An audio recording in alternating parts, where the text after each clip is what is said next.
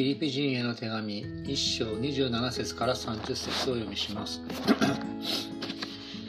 ただキリストの福音にふさわしく生活しなさい。そうすれば私が言ってあなた方に会うにしても離れているにしてもあなた方についてこう聞くことができるでしょう。あなた方は霊を一つにして固く立ち福音の信仰のために心を一つにして共に戦っていてどんなことがあっても反対者たちに脅かされることはないと。そのことは彼らにとっては滅びの印。あなた方にとっては救いの印です。それは神によることです。あなた方がキリストのために受けた恵みはキリストを信じることだけではなくキリストのために苦しむことでもあるのです。かつて私について見て今また私について聞いているのと同じ苦闘をあなた方は経験しているのです。今日はこのところから福音の市民と題して御言葉を取り次ぎます。おはようございます。最近ですね国同士の争いなどがニュースを賑わせています。先週火曜日には5年ぶりに J アラートが作動し作動し通勤時間ということもあって少し騒ぎになりました、まあ、そんな中ですが今日の箇所から市民権あるいは国籍に関わることを学んでいきましょう。この手紙は今日読んだ箇所から2番目の流れに入ります。ここからピリピ教会の人々へのパウロの直接的な教えや勧めが2章の18節まで続くと言われているからです。この冒頭1章27節でこの箇所の指針となる大きな命令をパウロは語ります。それは福音の市民にふさわしく生活せよという言葉です。この言葉を第一の点として3つのことを学びましょう。まず第一福音の市民にふさわしく。一章27節冒頭を読みします。ただキリストの福音にふさわしく生活しなさい。この手紙の中でパウロはクリスチャンは二重国籍を有するものだと教えています。その上で福音の市民としてふさわしい生活を送るよう命じているのです。この生活しなさいはギリシャ語で特別な言葉でポリテオポリテウオマイという言葉です。これはギリシャ語のポリス都市という言葉に由来する動詞です。所属する市民として生活する生きるという意味があります。ですからこの27節を直訳するとこうなります。ただキリストの福音の市民としてふさわしく生活しなさい。でこのポリテオーマイには市民の特権を享受しながら責任を果たして生活するという考えが含まれています。このピリピはローマの植民土地植民土地植民都市でした。まあ植民地とも言ってもいいかもしれませんが植民地という言葉は今では否定的なイメージがあります。しかし当時のピリピはローマ帝国の首都のあったイタリア本土にある都市と同じとみなされイタリアイタリアの権利を有していました。まさにローマ市民としてふさわしい生活を送るとはピリピの人々にとってはローマの特権に預かりローマ市民としての責任を果たすことだったのです。ピリピの人々はそのことを誇りと感じていました。人の働きにも登場するピリピの最初の改心者の紫布の商人、まあ、女性の事業主とも言うべきリディアやまたパウロとシラスの投獄中に監視をしていた看守もその特権に預かりローマの市民権を持つ者として誇りを持っていたことでしょう。そのような中でパウロはピリピのクリスチャンに対してローマの特権を持ちながらも福音の都市の市民としてふさわしく生活しなさいと教えているのです。これは今の私たちにも向けられた教えです。例えば私たち、まあ、私がそうですが日本人でありながら福音の市民としてふさわしく生活するように教えられているというわけです。このクリスチャンが二重国籍を持っているこの真理をぜひ覚えておいてください。パウロはこうも述べています。ピリピの3章20節です。しかし、私たちの国籍は天にあります。そこから主イエス・キリストが救い主として来られるのを私たちは待ち望んでいます。ピリピ3の20その上でパウロはピリピ教会の人々にこう教えます。自分が不在であっても、今のように離れていても、福音の市民としてふさわしく生活しなさい。このように教えていますが、それはどういうことかというと、教会の外の人々に対しては、福音を証しして生きることであり、何をしていても自分を通してキリストの素晴らしさが現れるように生きるということと言えます。それは以前学んだ通りです。そして、教会の内部の人々に対しては、お互いを敬い、一致して生きるということにつながります。そして、このことについてパウロはこれから教えていきます。それでは、それと関連する第2の点、それは、御霊の一致、一つの体ということです。1章27節から28節をお読みします。ただ、キリストの福音にふさわしく生活しなさい。そうすれば、私が行ってあなた方に会うにしても、離れているにしても、あなた方についてこう聞くことができるでしょう。あなた方は霊を一つにして、固く立ち、福音の信仰のために心を一つにして共に戦っていて、どんなことがあっても反対者たちに脅かされることはないと。ピリピ1章27節から28節です。クリスチャンは福音にふさわしく生きる上で、ピリピンの人々ですけれども、このローマ社会の中で戦いを経験していました。そのような中で、固く立ち共に戦いなさいという言い回しで、信仰の逆境を耐えて生き延びるようにとパウロは教えています。その上で大切なことは神の家族として一つになるということです。この一章27、28では興味深い二つの表現で一致について教えられています。一つは心を一つにしてです。この心は言語ではプシュケーという言葉で魂とも訳せる言葉です。しかしそれには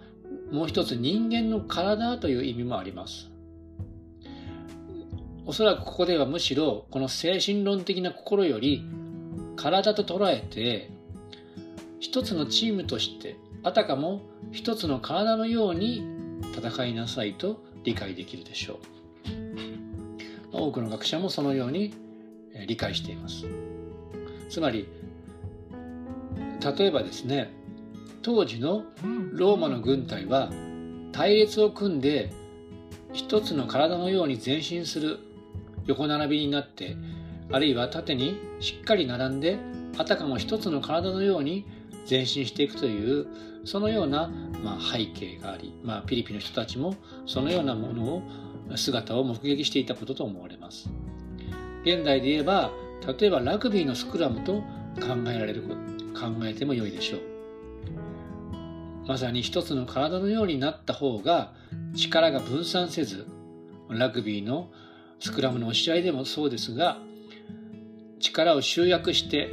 敵に向かってそして困難に打ち勝つことができるというわけです。しかしそれは全員が同じ人間になって同じように生きることではありません。先ほども言いましたピリピ教会のリディアは女性経営者でした。そして同じ女性でも悪霊に疲れていた奴隷の少女もいました。彼女もパウロによって悪霊を追い出してもらって解放されたわけですね。そして教会に加わりました、まあ、一方でこれが元でパウロとシラスはローマの帝国のこの牢屋に入れられたわけですけれどもそこのローマのまあ獄舎には帝国直属の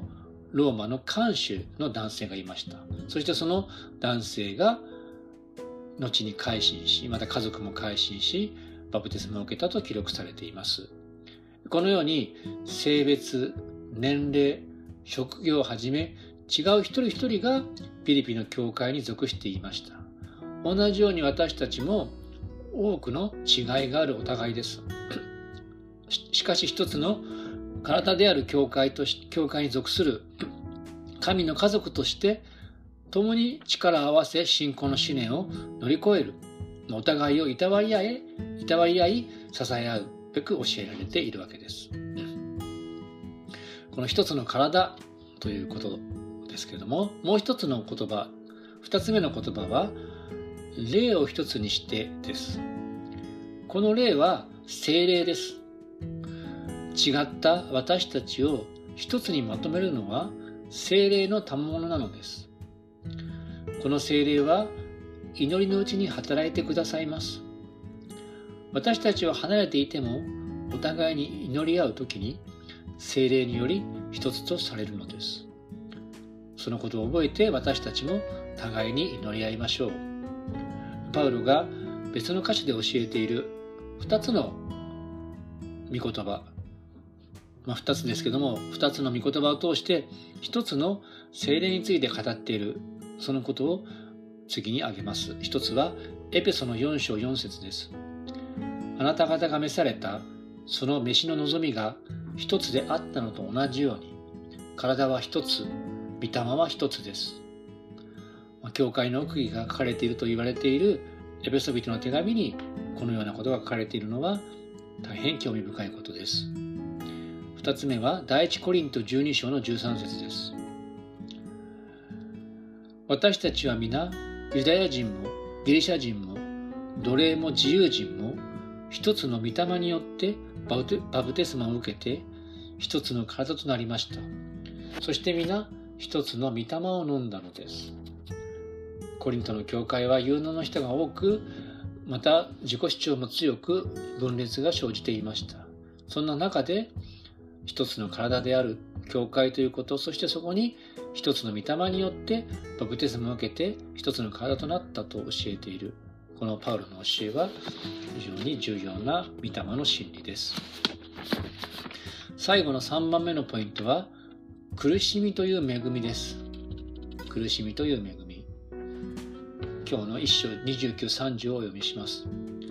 あなた方がキリストのために受けた恵みはキリストを信じることだけではなく、キリストのために苦しむことでもあるのです。かつて私について見て、今また私について聞いているのと同じ苦闘をあなた方は経験しているのです。このピリピ教会の人々は先ほど言いましたようにローマの市民権を持っていました。当時のローマでは皇帝が主なる神救い主として崇められていましたそして折に触れ頻繁に皇帝礼拝の機会がありました。しかしクリスチャンはイエス様を主なる神救い主として崇めていました。それゆえ信仰者として大なり小なり反対や敵意を向けられることがあったようです。ピリピも失礼しました。パウロもピリピ教会の人々も同じ力によって苦しめられていたのです。それはローマ帝国の権力でした。そしてその同じ力がイエス様を十字架にかけたのです。パウロとピリピ教会の苦しみは実はこのイエス様の同じ苦しみに預かるということでありそれも恵みであるとパウロは教えます苦しみが全てなくなると考えるのはまさにカルトの教えです私たちは生きている以上苦しみから逃れることはできません。ましてや福音の市民として生きる時にその苦しみを受け止めることも市民としての責任であるというのです。しかしその避けられない苦しみも意味があると知るときに私たちはそれを受け止め乗り越えることができるのです。その意味とはキリストの受難に共に預かるという弟子の道であるということです。最後にもう一度一章29、30をお読みして終わりにします。あなた方がキリストのために受けた恵みはキリストを信じることだけではなくキリストのために苦しむことでもあるのです。かつて私について見てまた私について聞いているのと同じ苦闘をあなた方は経験しているのです。お祈りしましょう。天の神様皆を賛美いたします。あなたは私たちにイエス様にあって新しい市民権を与えてくださいました。福音の市民権であり天の国籍です。どうかそれにふさわしく生きる道を教えてください。その中で主にある家族としてお互いを敬い御霊によって一つ体として共に一つの民となることができますよう私たちの教会を養い導いてください。苦しみに遭う時にどうか互いに祈り合いいたわり合い一つの体として乗り越えることができますように。またその中においてイエス様の十字架に預かるという恵みを覚えることができますように。